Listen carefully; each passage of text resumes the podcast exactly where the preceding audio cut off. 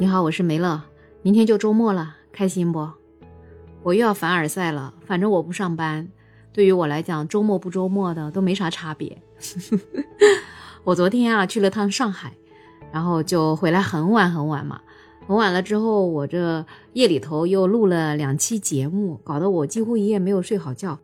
所以我今天又宅在家里躺了一整天。刚刚我邻居跟我说，就是我们苏州那个著名的盘门景区最近在搞中秋灯会，特别好看。他想让我跟他一起去看。哎，我这一想，不行啊，我晚上还得做节目，我今天可不能再熬个大夜了，我受不了了。然后我就找了个借口，我说：“你看，今天只有灯会，没有市集，我们要明天再去。明天又有灯会，又有市集。”他一听，哎，不错，那就改成明天或者后天再去吧。那你会不会觉得我这样一整天宅在家里没啥意思啊？你还别说，自从我不上班之后啊，我真的特别享受这种宅家的生活。有一个重要的原因啊，就是我可以一个星期不洗头，管他呢，反正又不出门见人，对吧？然后我也可以三天不洗脸，不洗脸嘛，就感觉这皮肤还比原来好一点呢。你要是宅家也可以试一下。哎，你说我这个宅家吧，我主要是一个空巢老人，对吧？确实。到了这个年纪，感觉也不想出去玩了。那现在啊，很多年轻人他也不喜欢出去玩，然后也遇不到合适的这个对象。然后很多年轻人可能到了三四十岁，哎，都还没有结婚，就选择一个人的生活。然后今天有一个数据，他说，嗯，我们国家到现在为止，已经有一点二五亿户的就是单身户，就一个人一户的这样家庭。那今天呢，就是网上还有一个数据，就是说像北京的人口啊进入一个老龄化，然后像我们全国的这个人口进入了一个叫人口死亡交叉，这是啥意思呢？就是说我们离开这个世界的人啊，比来到这个世界的婴儿要多了。所以等于说，我们这个出生率有了一个断崖式的下跌。那很多专家分析啊，这个现在出生率这么低，那除了一些家庭他不愿意生孩子以外，其实还有一个更重要的原因，就是结婚率也低了，那才导致了最终现在这样一个情况发生。那为什么现在的年轻人都不想结婚呢？其实有各种各样的原因啊，但是有一部分的年轻人，他们就觉得。一定要有爱才能结婚，如果没有爱，那就不将就。像我今天在网上看到一个博主，他叫 Sophie，他就是四十一了，但是他还没有结婚。但他一直强调，他不结婚，并不是说他是不婚主义，他只是在等待他的灵魂伴侣。那他现在一个人的生活有多舒服呢？他就是家里有几间卧室，他每天呢可以在不同的房间里醒来，可以是在床上，也可以是在瑜伽垫上。他可以想睡觉就睡觉，想睡到几点就睡到几点。那他也可以选择任何时间在工作，或者做瑜伽，或者看剧。因为生活的太舒服了，他甚至可以一天二十四小时都宅在家里，哪儿也不去，他也不用去讨好谁。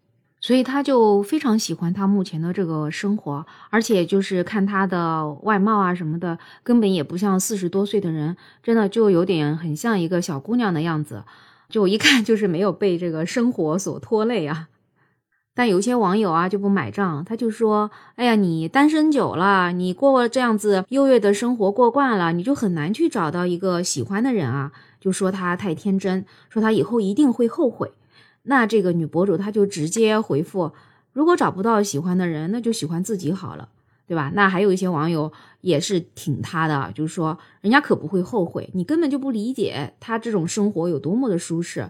每个人生活的这种人生的意义是不一样的，对吧？你不能因为你喜欢追求家庭生活，你就去绑架别人。而且遇到爱的人们就去结婚，那遇不到爱的就单身好了，就好过去将就，对吧？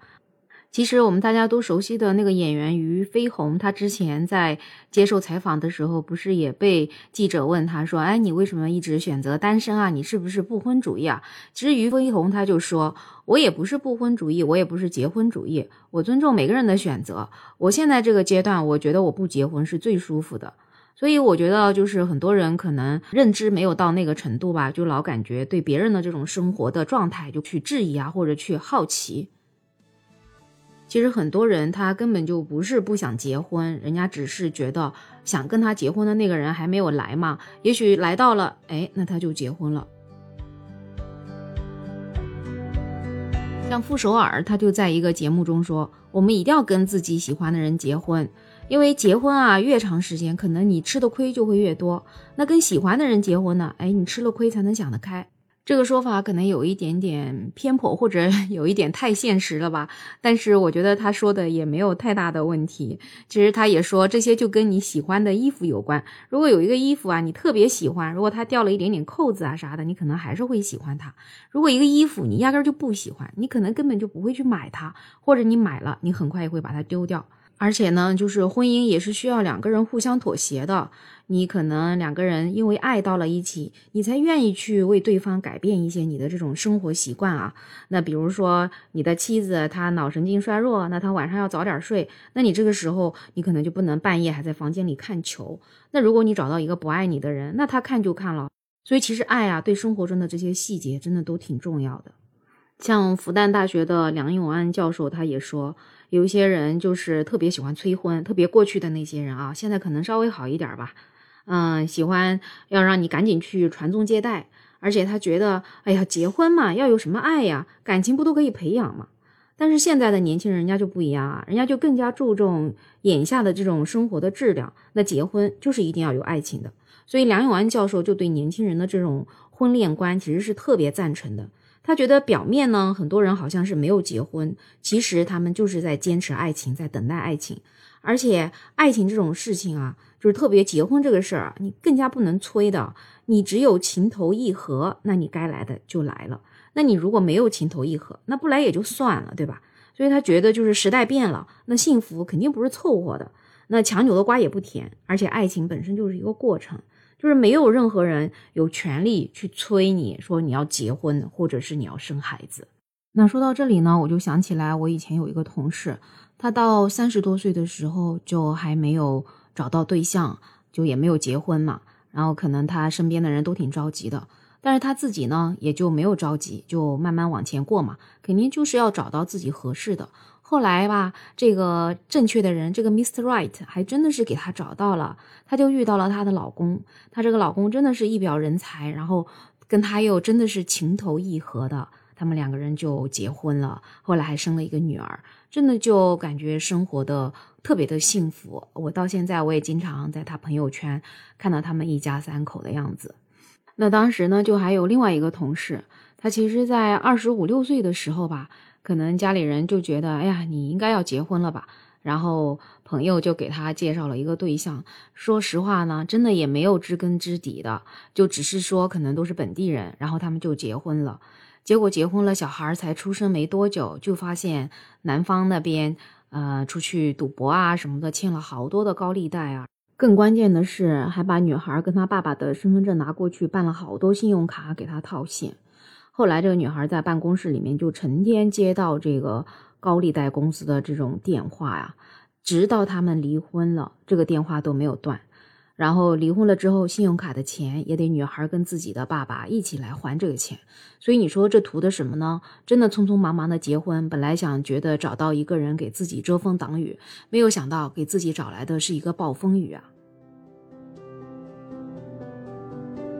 因为这些事情，我就觉得我特别理解现在的人说，啊，我没有找到自己的灵魂伴侣，或者我没有找到我自己想爱的人，那我就不结婚。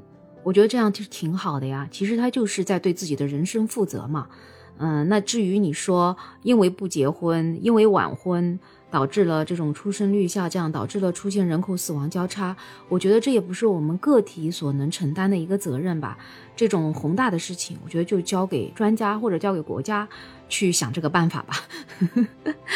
那我不知道你对年轻人的这种没有爱情，我宁愿不结婚，我宁愿单身的这样子一种现象有什么看法呢？你都可以在我的评论区给我留言。然后对我的这个专辑，我也希望你给我多多的点赞、收藏、订阅、转发、评论。有你，我的这个节目才能走得更远哦。那最后就祝所有的人都能够幸福开心每一天。我们下期再见。